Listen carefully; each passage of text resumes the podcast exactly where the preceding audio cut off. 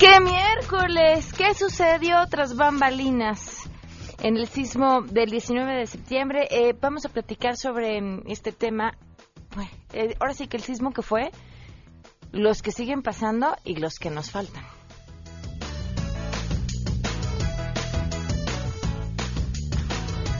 Además, una historia de Frida Guerrera. Su hija lleva desaparecida más de un año y por supuesto aún no encuentran respuestas. Este 2018, como ya lo habíamos platicado, no pinta nada bien. La justicia, la impunidad, la corrupción sigue ganando en este país donde para quienes nos gobiernan, pues no pasa nada. Para ellos no pasa nada. Les debíamos a Guille Gómora desde ayer y por supuesto hoy estará con nosotros para ponernos en contexto. Quédense con nosotros, así arrancamos a todo terreno. MBS Radio presenta a Pamela Cerdeira en A Todo Terreno, donde la noticia eres tú. High, you know how I feel. Sun in the sky, you know how I feel. Breeze drifting on by, you know how I feel. It's a new dawn, it's a new day. It's a new life for me, yeah. It's a new dawn, it's a new day. It's a new life for me. Ooh, ooh, ooh. and I'm feeling good.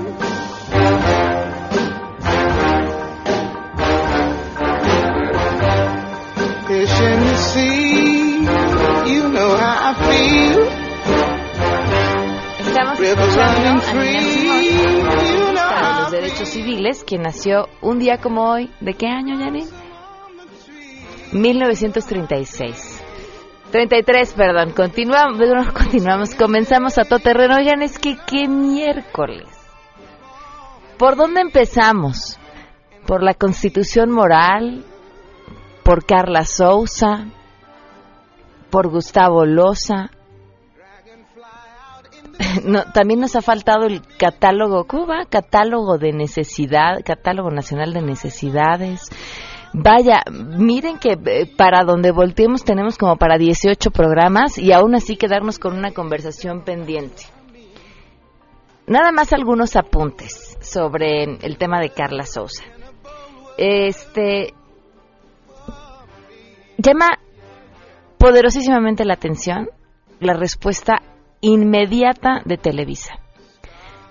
Carla Sousa, en, como parte de una serie de entrevistas que presentan en CNN, habla acerca de que fue violada por un director durante el rodaje de una cinta, no da el nombre, como no dio el nombre ninguna de las otras mujeres que como parte de ese serial dan sus testimonios, no da el nombre, pero de inmediato Televisa emite un comunicado señalando un responsable. Pero además señalando un responsable en lo que la empresa califica, porque viene en el mismo comunicado, de una investigación preliminar. Y además cortan cualquier lazo laboral con el que Televisa determina como responsable. A mí eso me llama muchísimo la atención porque me parece la respuesta más inadecuada. Y más de Jiménez, o sea, es el cómo y es quien lo dice.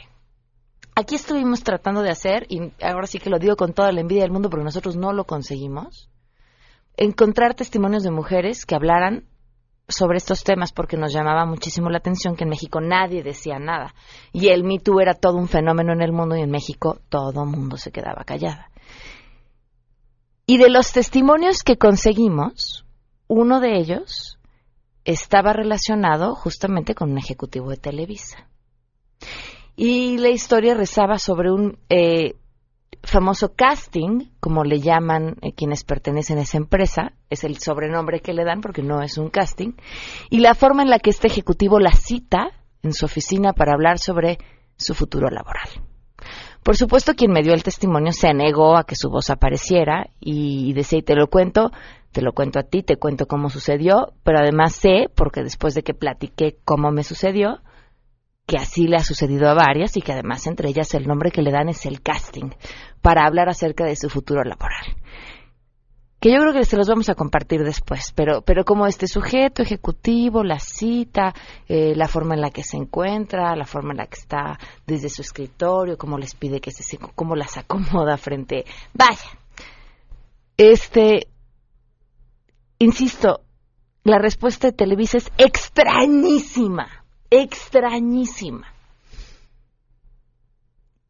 Y si no es Gustavo Loza a la persona a la que Carla Sousa se refería, porque ya no ha señalado a nadie, pues también sería importante que saliera a decirlo.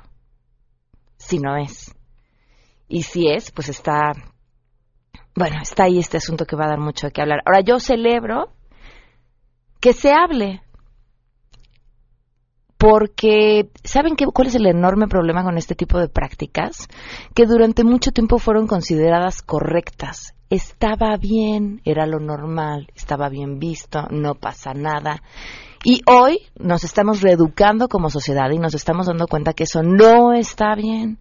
Y sucede en todos los ámbitos laborales, en todas las empresas. Yo les cuento una experiencia hace algunos años. Se me acerca una chava en un gimnasio y me dice, ayúdame, tengo que contar lo que me está pasando. Fui a solicitar trabajo, eh, me dieron una oportunidad, bueno, me entrevistaron, esto era una cadena de farmacias. La chava llega, hace su entrevista y le dicen, bueno, te vamos a aceptar, pero ¿qué tan dispuesta estás a, pues de vez en cuando, pues salir con los ejecutivos y los jefes y acompañarlos a otro tipo de eventos, fuera de horarios laborales? Y la chava de inmediato le dice, oye, no, lo que me estás proponiendo no. Pues yo que tú lo aceptaba, porque mira, y ahí viene lo que narran muchas dentro de sus historias, ¿no? Primero te hago pedazos en la autoestima para que digas que sí, y además acabes agradecida porque te estoy haciendo un favor pues ya no estás tan joven, ¿eh? Entonces la posibilidad de que encuentres un trabajo ya no está tan fácil y pagado como porque tampoco tienes experiencia y seguramente, uy, tienes tiempo que no trabajas.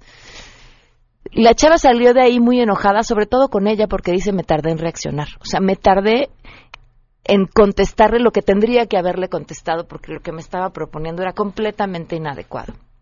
Tardó en que le cayera el 20 que la misma propuesta laboral era una agresión en sí misma. Y le pregunté, ¿y por qué no denuncias? Y me dijo, sí, voy. ¿Y qué denuncio? ¿Que me propusieron algo? Y entonces no acepté el trabajo, tampoco hay delito que perseguir. Y dos, si voy y denuncio, o si voy y hago un escándalo, me cierro oportunidades de trabajo en cualquier otra empresa. Porque, por supuesto, después de la propuesta fue, y hay de ti donde digas algo, porque, pues, claro, pues entre todos nos conocemos y eso pasa en todos los círculos, ¿no? Y entre entre todos nos cubrimos las espaldas. Entonces, ¿saben que sí? Celebramos que este tipo de historias se conozcan, porque yo sí creo que hoy quienes... Además me pregunto, bueno, ¿qué... ¿dónde acabó la capacidad de ligue de los hombres? ¿Me cae? O sea, la capacidad de conquistar a una mujer por propios méritos y no tener que hacer uso del poder, de la posición, del acoso, de la violencia. Pero hoy esos tipos que no tenían o no conocían otra forma de acercarse a una mujer que no fuera mediante esto, se la van a pensar dos veces. Y eso también lo tenemos que celebrar. Bueno, yo dije que nada más iba a ser una opinión pequeñita, ¿verdad? La pregunta del día de hoy tiene que ver con la constitución moral de Andrés Manuel López Obrador. ¿Qué opinan? Queremos conocer tu opinión a todo terreno opinas de la constitución moral que propone Andrés Manuel López Obrador? Con ese señor ya no se sabe si lo que dice es cierto o son puras mentiras como, como todos los que son ahorita de los que van para son precandidato, ¿no? Pues sí, pues es que ni a cuál irle porque todos son iguales. La moral son normas y conductas que establece la sociedad, entonces es ilógico que esta persona esté pretendiendo decir que hay una nueva moral cuando ya existe y es lo que está haciendo, traer una persona que cometió una falta y le quiere dar impunidad. ¿Dónde está la moral de esta persona para hacer eso? La verdad no tengo ninguna opinión ni a favor ni en contra al respecto.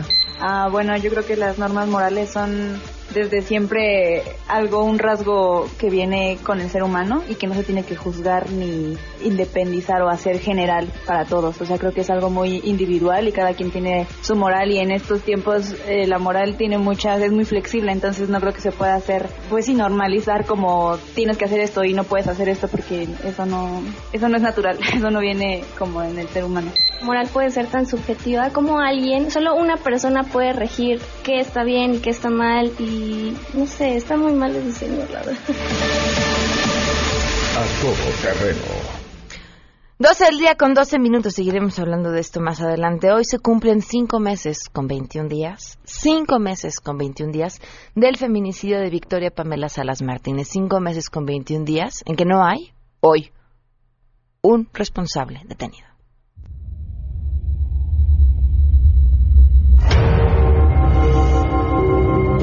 Pedirle a las autoridades que hagan justicia, que de verdad trabajen.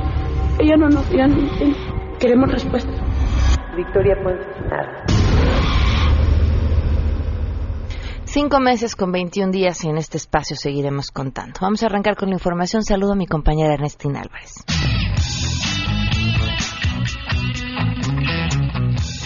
Trabajos de la Comisión de Reconstrucción por el sismo del 19 de septiembre en la Ciudad de México se suspendieron y los integrantes colocaron sus espacios a disposición hasta conocer la determinación de la Asamblea Legislativa para suprimir los apartados del presupuesto de egresos 2018 que facultan a tres diputados que son los periodistas Leonel Luna, Mauricio Toledo y el panista Jorge Romero a autorizar y definir en dónde se utilizan los recursos para esta reconstrucción. Tras una reunión con los subcomisionados, el jefe de gobierno Miguel Ángel Mancera indicó que una vez que se apruebe la iniciativa que envió a la Asamblea Legislativa, va a realizar una nueva convocatoria a cada integrante de esta comisión de reconstrucción, quien tendrá un nuevo liderazgo así como diferentes condiciones que otorguen certidumbre a los procesos que derivaron en esta suspensión. Recordar que en los últimos cinco días renunciaron el comisionado para la reconstrucción Ricardo Becerra y tres subcomisionados más. Katia de Artigues, Mauricio Merino y Fernando Tudela, quienes argumentaron que los gastos no eran acordes a las necesidades de los damnificados y no existía transparencia en la aplicación de recursos de parte de estos diputados locales. Reportó Ernestina Álvarez. Gracias. La Procuraduría Capitalina entregó al DIF bajo custodia a Luis Eduardo, menor de 12 años, acusado de causar la muerte de cinco menores de edad el domingo pasado en un accidente automovilístico en la delegación Tláhuac. Los padres del adolescente no se presentaron ni al lugar del percance ni a la agencia ministerial donde estuvo retenido, informaron autoridades capitalinas. En tanto, la Procuraduría enviará a un juez especializado en el sistema de justicia para adolescentes el expediente que inició con motivo de las cinco personas fallecidas y tres lesionadas en el accidente vehicular que se registró el domingo sobre Eje Vía Sur, Colonia Santa Catarina. A fuentes consultadas mencionaron que solo el juzgador podrá imponer las medidas cautelares para el infractor, aunque ninguna será de internamiento en alguna comunidad para adolescentes del sistema penitenciario capitalino, informó Juan Carlos Alarcón. Durante su gira en Jalisco, la candidata independiente Pancha habló sobre los matrimonios entre personas del mismo sexo. Destacó que todos tienen derecho a hacer su vida con quien o quienes se les plazca, a cambiar de opinión, a experimentar, a decidir libremente, pues ella en algún momento de su vida decidió probar otros horizontes, pues es que se decepcionó de los perros. Dice Pancha que el último le dijo calma, es solo una amiga. México avanza en la detección de las enfermedades raras o poco frecuentes con la reducción del tiempo en el análisis de las muestras de tamiz metabólico empleado y con la creación de la Comisión para el Análisis, Evaluación, Registro y Seguimiento de Enfermedades Raras que hasta el momento integra a 14 padecimientos, reporta el subsecretario de Prevención y Promoción de la Salud, Pablo Curi Morales. Hay limitaciones presupuestales, sí, sin duda. Es que algo que es bien importante, soy este tamizaje de seis enfermedades, hay tamizajes hasta de, se pueden tamizar a más de cerca de 80 enfermedades, pero evidentemente tienen un costo presupuestal. Ahí compete a quienes elaboran los presupuestos el, el dar el recurso. Nosotros con el recurso que tenemos, que es de cerca de 200 millones de pesos, es con el que se hace este tamizaje eh, ampliado de seis elementos. Informó Rocío Méndez. Y por supuesto tenemos buenas noticias. Te saludamos nuevamente, Rocío Méndez, pero ahora en tu papel de comandante en jefe de las buenas noticias. ¿Qué tal, Pamela? Pues para informar que en el caso de la prevención del cáncer del colon en pacientes con poliposis, El Instituto Mexicano del Seguro Social ya ofrece tratamiento quirúrgico para retirar tumores riesgosos a partir de los 21 años de edad. Pamela, hay que recordar que la poliposis se caracteriza por la formación de más de 100 pequeños tumores en el colon. Esto evidentemente es muy riesgoso y evidentemente provoca cáncer. Vamos a escuchar al doctor Jesús Torres del Servicio de Coloproctología del Hospital La Raza del INSS. Se detecta joven y antes de los 25 años debe ser operado.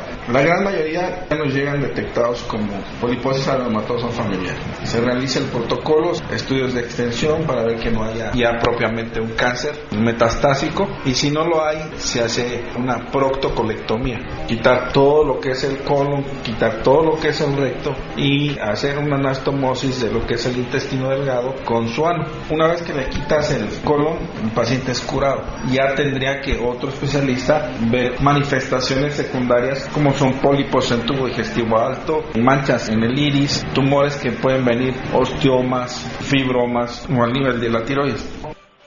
Pues hay que detectar este tipo de riesgos y acudir con el doctor, en este caso los derechohabientes con el Instituto Mexicano del Seguro Social. Este es el reporte al momento, Pamela. Muy bien, Rocío, muchísimas gracias. Hasta pronto. Hasta pronto, 12 con 17, vamos a una pausa y volvemos.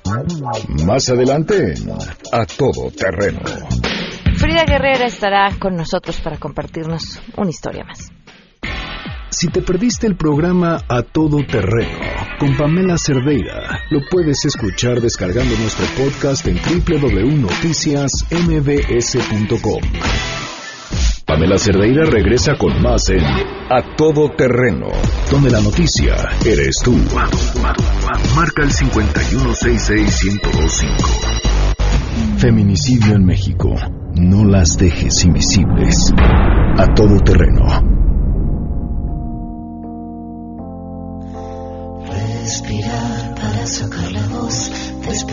Frida Guerrera nos acompaña vía telefónica. Frida, ¿cómo estás? Buenas tardes. Hola Pam, buenas tardes, buenas tardes al auditorio. Eh, pues aquí estamos ya nuevamente, perdón por hace ocho días. No, no, no, no, no, no te preocupes. Primero, lo primero, cuéntanos, ¿cuál es la historia del día de hoy? Eh, pues una chica desaparecida desde el 26 de agosto en Naucalpan, Estado de México, Wendy Lisette García Estrada, de 21 años de edad. Eh, ella desaparece, estaba con su pareja. Eh, la pareja le notifica a la madre de Wendy una semana después de la desaparición y pues hasta el momento no se sabe nada del paradero de esta chica. ¿Ella vivía con su pareja? Ella vivía con su pareja, eh, obviamente pues de estas relaciones que, que muchos criticamos pero que desgraciadamente pocos entendemos eh, lo difícil que es salir de este tipo de relaciones eh, conflictivas. Eh, sin embargo, ella intentaba, pues regresaban y terminaban y, y, finalmente en este último momento ella estaba viviendo con él. eh, tenía una pequeña y pues a la semana de que eh, la madre es notificada, ella empieza a cuestionar dónde está su, su nieta y, y pues el, el señor el papá de la niña y pareja de Wendy, eh, simple y sencillamente pues no, no da más explicación. O sea, tampoco ha podido ver a, a la nieta. Eh, sí, ella sí, sí sabe dónde está la chiquita, sin embargo, eh, pues no, no sabe, no, no sabe nada, nada sobre su hija. Su hija. Uh -huh, ¿Y, y, ¿Y qué respuesta le da este sujeto a la desaparición de la mamá de su hija y de su pareja? Pues no cuestiona, no, perdón, no le responde ninguno de los cuestionamientos. Es simple y sencillamente José Javier, que es como se llama él, eh, da parte a las autoridades de la desaparición de, de Wendy y jamás, nunca ha vuelto a saber nada de él. ¿Y él da parte a las autoridades cuánto tiempo después? Eh, a la semana. Él, él también a la semana. A la semana, sí. exacto, a la semana. Obviamente pues Sonia, la madre de, Wendy, tiene pues miedo, teme lo peor. Eh, lamentablemente no no hay pues no hay respuesta por parte de las autoridades. Esto es una constante. Pam, eh, no nada más el Estado de México se caracteriza por esto. Eh, las autoridades simplemente dicen que no hay nada y esa es la respuesta que les dan a diario en estos casos de desaparición. Para nosotros es importante también estar visualizando el tema de la desaparición porque es la antesala a feminicidio, al claro. feminicidio, exacto.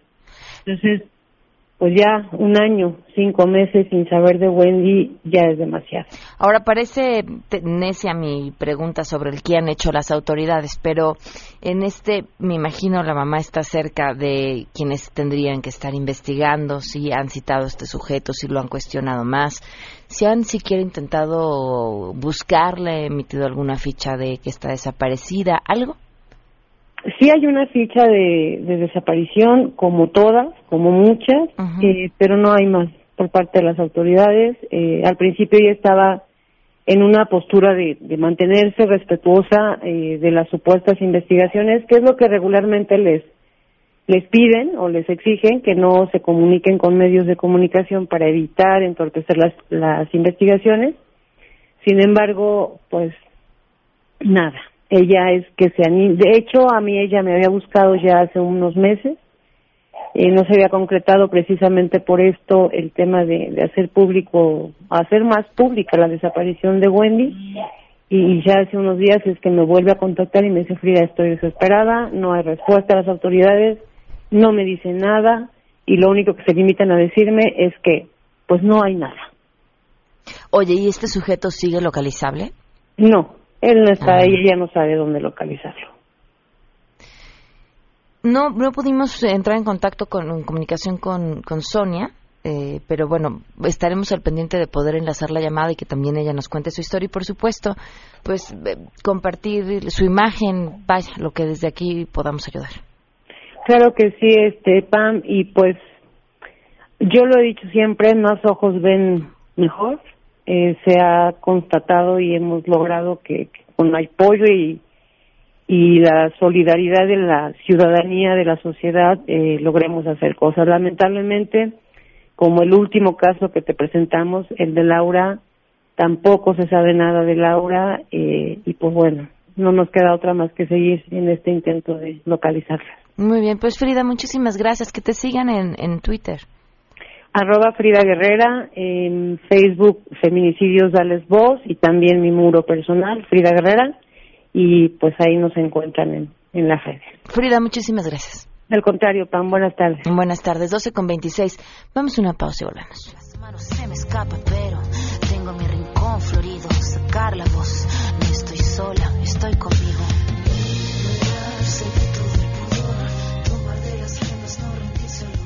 Pamela Cerdeira es a todo terreno. Síguenos en Twitter, arroba Pam Cerdeira. Regresamos. Pamela Cerdeira está de regreso en A Todo Terreno. Únete a nuestra comunidad en facebook.com, diagonal Pam Cerdeira. Continuamos. Continuamos a todo terreno. Gracias por seguir con nosotros. Un fuerte abrazo a Araceli que nos está escuchando desde Ecatepec. Te mandamos un fuerte abrazo, Araceli, a todos quienes nos escriben a través de WhatsApp. También muchísimas gracias por, por seguirnos a través de este espacio. Bienvenidos Martín Salazar y Giancarlo Martínez. Gracias por acompañarnos. Pamela, nos da mucho gusto saludarte Así es, escucharte y también a todo tu auditorio. y también a todo el auditorio que les tenemos una excelente noticia, Pamela. Fíjate que el día de hoy les traemos una promoción de uno de los tratamientos más exitosos de nuestros científicos del Instituto Politécnico Nacional. Les estoy hablando del maravilloso ajo reforzado, el ajo que usted ya conoce. Estaba agotado, Pamela, pero ya, porque la demanda ha sido impresionante, pero ya lo tenemos nuevamente disponible para que toda la familia lo pueda tomar. Así es, además tenemos que decirle que tiene beneficios extraordinarios. Ha sido utilizado por las civilizaciones más avanzadas, como los egipcios, los romanos, los griegos, y esto es por sus propiedades curativas. Claro, efectivamente, es por ello que los científicos del Instituto Politécnico Nacional desarrollaron este tratamiento elaborado a base de ajo, el cual le brindará excelentes beneficios. El ajo reforzado tiene más propiedades que el ajo normal y con solo tomar una cápsula al día usted obtendrá todas las propiedades que contiene el ajo, ¿verdad, Giancarlo? Así es, la ventaja de tomarlo encapsulado es que no transpira y no irrita el estómago.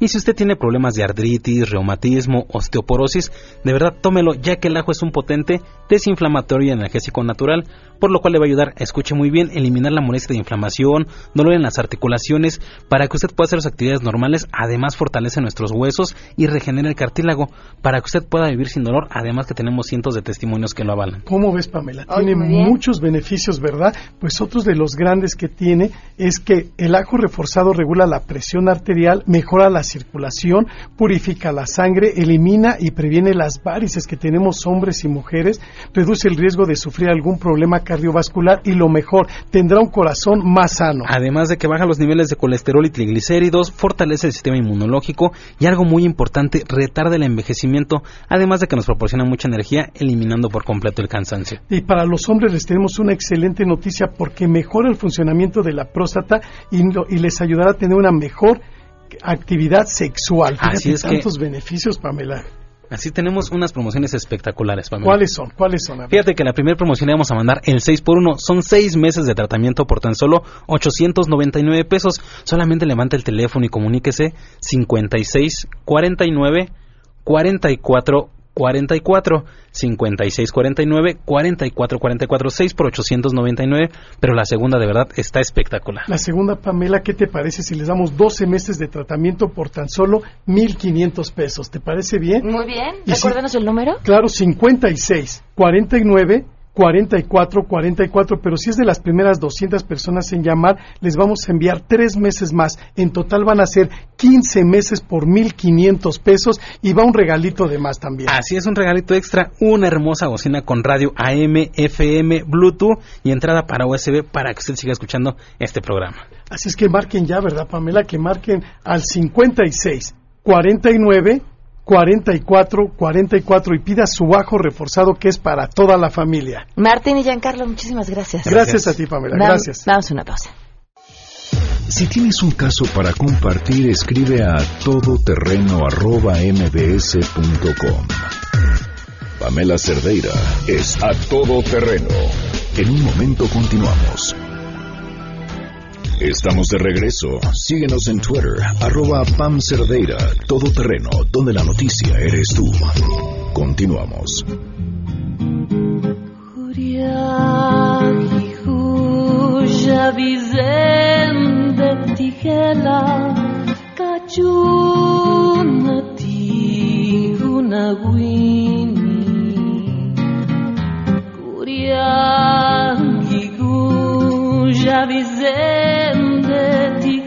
tijela Kachuna tihuna gwini 12 del día con 39 minutos. Eh, híjole, qué, qué, qué buen tema y, y cómo además se convierte en una historia triste y en un y en un pasado que nos vuelve a pasar y que nos sigue pasando. Joali Resendiz, bienvenida, gracias por acompañarnos. Gracias, Pamela, por este espacio. Joali Resendiz, periodista y además viene hoy con libro bajo el brazo, 19S, El día que simbró a México, en esta recopilación de pues todas las historias alrededor del 19 de septiembre. ¿Dónde estabas tú, Joali? Yo soy reportera de Grupo Imagen y me tocó en varias zonas de desastre. Eh, el día del sismo estuve en el colegio Repsamen. Eh, a unas cuadras yo estaba ahí cuando eh, ocurrió el sismo. Me trasladé para allá, estuve varias horas ahí y luego Grupo Imagen, eh, pues bueno, decidía qué ¿A parte me tocaba. no, pero ¿no? te estaba preguntando tu historia personal con el Ah. sismo en el momento del sismo. Mira, creo que, que, que los... Perdón, es que acostumbrada a narrar Sí, sí, sí. desde tu trabajo. Eh, yo creo que, que el sismo siempre eh, hay sismos personales, ¿no? Eh, a mí no se me olvida el 85 a pesar de que era yo muy niña, muy muy muy joven. Y creo que esta parte cuando ya tienes familia, cuando sabes la vulnerabilidad de, de lo que vas viendo como reportera, pues es donde más aparecen tus miedos, más, más te afloran. Eh, fue un sismo terrible, un sismo eh, personal muy doloroso, eh, un sismo que realmente no sé ahora qué más me da miedo, ¿no? Si los temblores o la parte que tenemos en las autoridades de la falta de sensibilidad. Eh, me duele mucho ver la ciudad aún damnificada. Me duele mucho saber que al día de hoy hay familias que no tienen un hogar, que no tienen esa certeza de, de fechas, de saber cuándo van a regresar a su hogar. Eh, me duele leer y escuchar que se toma la determinación de que este plan de reconstrucción para los damnificados se va a posponer y que la Asamblea va a decidir porque tres diputados decidieron tomar los recursos y entonces te pones a pensar dónde quedamos como ciudadanos. Eh, es verdad, un desastre natural, pues bueno, no lo podemos nosotros eh, saber. Y, pero lo que sí es verdad es que en esos días y noches después del 19 de septiembre, Pamela, yo vi mucha organización por parte de la ciudadanía. Eh, si tú recuerdas, había personas que abrían la puerta a desconocidos para llevarlos, para recoger insumos, había confianza, había organización. Eh, la ciudadanía, a pesar de que las autoridades digan y sostengan que fueron los primeros en llegar, eso no es cierto. Fue la ciudadanía los primeros que llegaron a auxiliar de la manera que tú quieras, pero con organización. Y por, las razones más obvias. Sí, por porque supuesto. en lo que tarda la, también la autoridad fue rebasada. Sí. Y, y la Como en gente el estaba, 85 claro, de, la forma inmediata. Y tienes razón, y era impresionante cómo además, aun cuando ya la autoridad estaban ahí, eh, era rebasada en número por la sí. ciudadanía. Y, y digo, eso, eso está claro, no es culpa de, de la Claro. autoridad. Eh, yo reconozco que, que tanto la Marina como el Ejército, como en su momento Policía Federal y la Secretaría de Seguridad Pública hicieron lo propio, ¿no? Por, por hacer su trabajo. Sin embargo, creo yo que en este libro eh, sí destaco mucho la participación de la ciudadanía, porque yo creo que eso es lo que debemos de rescatar de esas horas de tragedia, de esas horas de angustia, de esas horas de esperanza. Eh, y creo que a veces, Pamela, desafortunadamente se nos olvida. Se nos olvida lo capaces que podemos ser. eh, y esa organización deberíamos de tenerla para, por ejemplo, unirnos y solidar- solidarizarnos con los damnificados para exigir que se les entreguen los recursos y que no estén más en la calle. Como por qué te- tenemos que aceptar, leer, ver que les van a entregar un crédito a 20 años. Como por qué tenemos que leer, aceptar eh, que ahorita la noticia es que eh, del Fonden se desviaron recursos eh, durante el cargo de Rosario Robles. ¿Por qué, Pamela? Es, es, es, es ya un, un abuso de poder, un abuso de autoridad. El- esta constancia de que por todos lados nos pegan. ¿Cuál de las historias que compartes en este libro es la que más te conmovió, la que se queda más pegada a tu corazón? Pues mira, eh, toda- todas las historias realmente tienen un, tienen un sentido, por eso fueron eh, de alguna manera seleccionadas para este texto. Y, y realmente todas las historias te dejan una reflexión sobre lo que vio, por ejemplo, eh, pues Rafael, o lo que vio a lo mejor Bernardo, o Diego, o Marta, ¿no?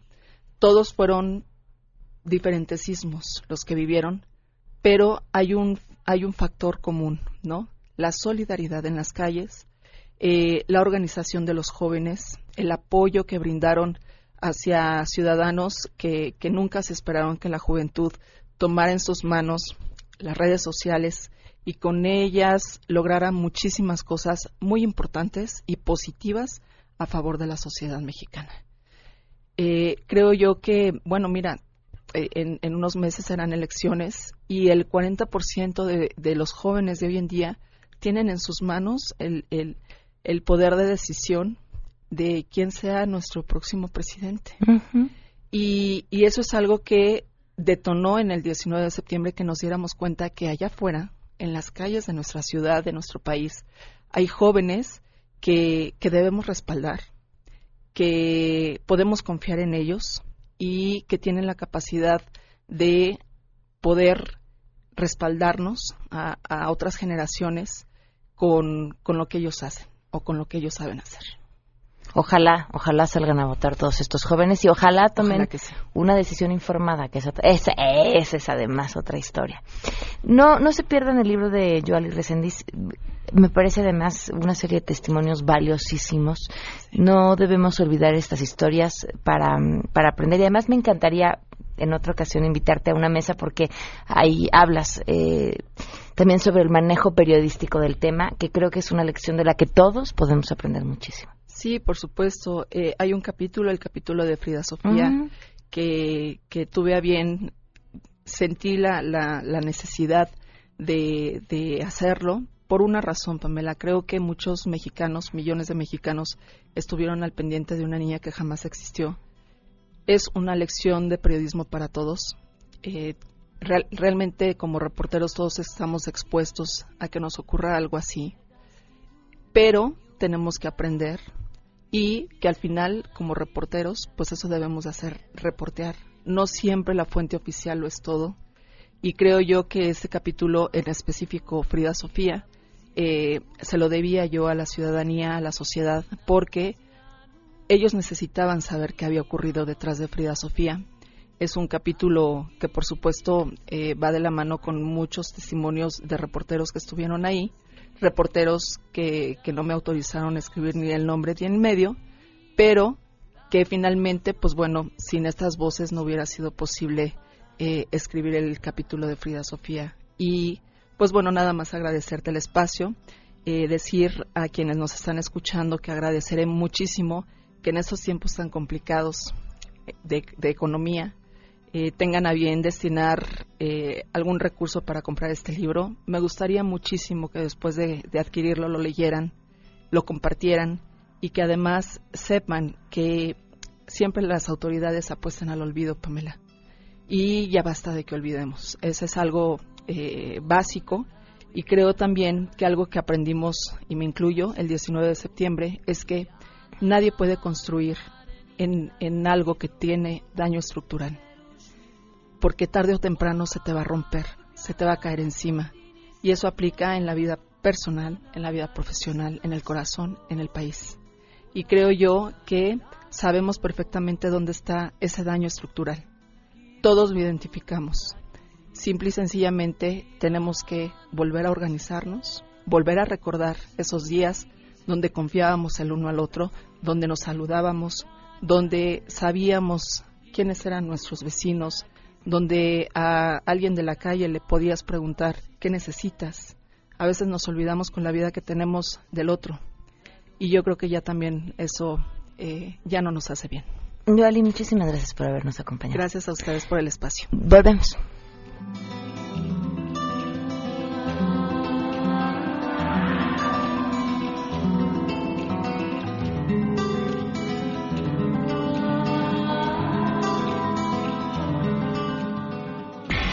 Si te perdiste el programa A Todo Terreno con Pamela Cerdeira, lo puedes escuchar descargando nuestro podcast en www.noticiasmbs.com. Pamela Cerdeira está de regreso en A Todo Terreno.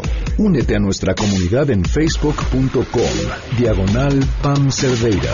Continuamos. En contexto. En contexto. Periodismo de opinión con Guillermina Gómora. A todo terreno. Guille Gómora, bienvenida. ¿Qué tal, Pam? Buenas tardes a ti, a nuestro auditorio. Pues hoy vengo a hablar de un tema que está muy de moda, que es la corrupción. Y lamentablemente hoy con tristes noticias porque eh, de acuerdo al índice de transparencia internacional, comentábamos hace rato en la redacción, es de pena ajena, México vuelve a colocarse como los de peor calificación. Es la única lista en la que siempre salimos en los primeros lugares. Bueno, no, hay otra, la del proceso de la amapola. Ah, bueno, Somos es primer cierto, lugar, ya desbancamos a Afganistán, pero es realmente penoso que aparezcamos en este tipo de índices, en los primeros lugares, porque nos comparan con países con todo respeto, como República Dominicana, Honduras, Kazajistán, Rusia. Entonces, eh, digo, es, es penoso que esté pasando en el país este, este problema tan terrible de la corrupción y al que nadie le quiere entrar. O todos le entran, pero nadie te dice cómo. Y lo vimos en días pasados cuando los candidatos, por lo menos los tres más visibles, José Antonio Milla, Andrés Manuel López Obrador y Ricardo Anaya, en sus discursos de toma de protesta, se refirieron a este problema. José Antonio Meade dijo, seré implacable contra la corrupción. Andrés Manuel López Obrador dijo, con necedad, que- terquedad y pasión, atacaré la corrupción. Y también dijo con un toque de locura, ¿verdad? Y cumplió, porque cuando vimos las listas, Bueno. se, se vio la locura, me- la pasión, me la acordé de terquedad. una frase célebre. Por sus plur- pluris los conoceréis. Qué buena frase, sí. Los por sus plurinominales los conoceréis. Y vemos en la lista del partido Morena a un hombre como Napoleón Gómez Urrutia. Un ex líder minero que jamás ha pisado una mina, por lo menos en lo que es el trabajo de un minero, pero que les virló nada más y nada menos al sindicato de trabajadores mineros 55 millones de dólares. Y el hombre vive en Vancouver, a muy buen nivel. Y ahora quiere regresar como senador. Con un fuero. O sea, teniendo un problema tan grave como el de la corrupción, pones en la lista como candidato al Congreso, al Senado, a la Cámara Alta, a un hombre eh, involucrado en este desvío, en este fraude. Dice que es un perseguido político. bueno, me reservo mis comentarios. Sí, ya sé. Pero bueno, y también hemos visto cómo ha hecho alianzas con el partido, bueno, con el grupo del Bester Gordillo, otra líder del magisterio, Otra perseguida política. otra perseguida política, este, pues que a través de su familia ha establecido un grupo de respaldo para la candidatura de Andrés Manuel López Sí. Obrador. Entonces, ¿cómo explicas esto?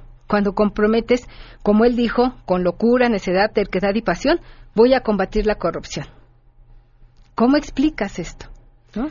Habrá que ver, ¿no? Cómo, qué pasa, porque pues todavía no gana la presidencia de la República.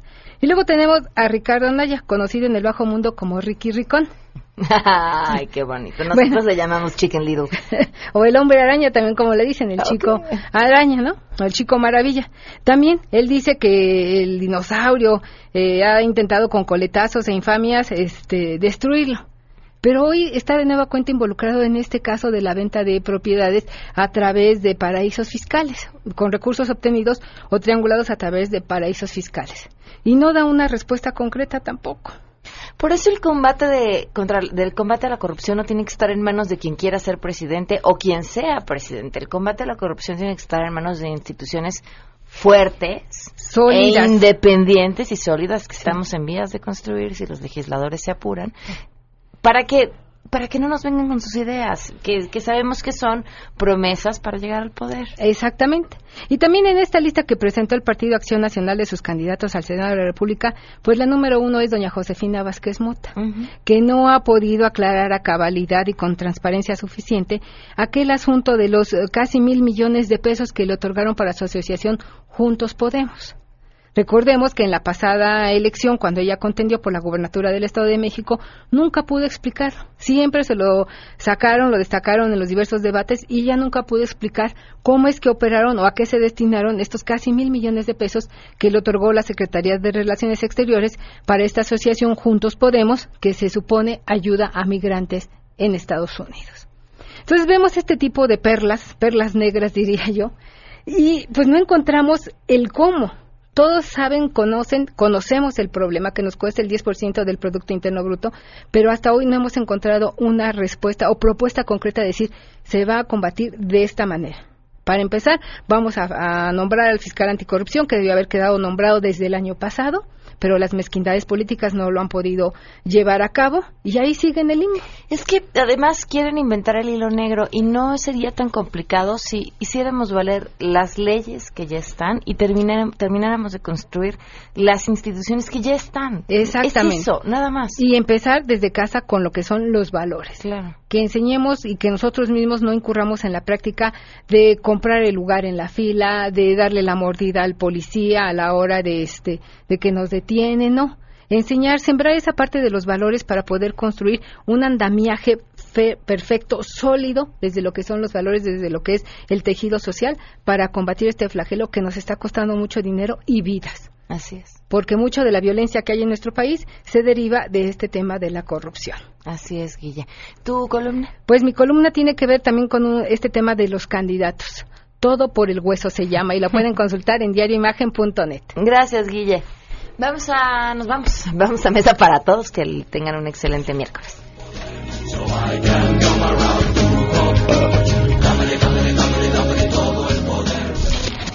MBS Radio presentó a Pamela Cerdeira en A Todo Terreno.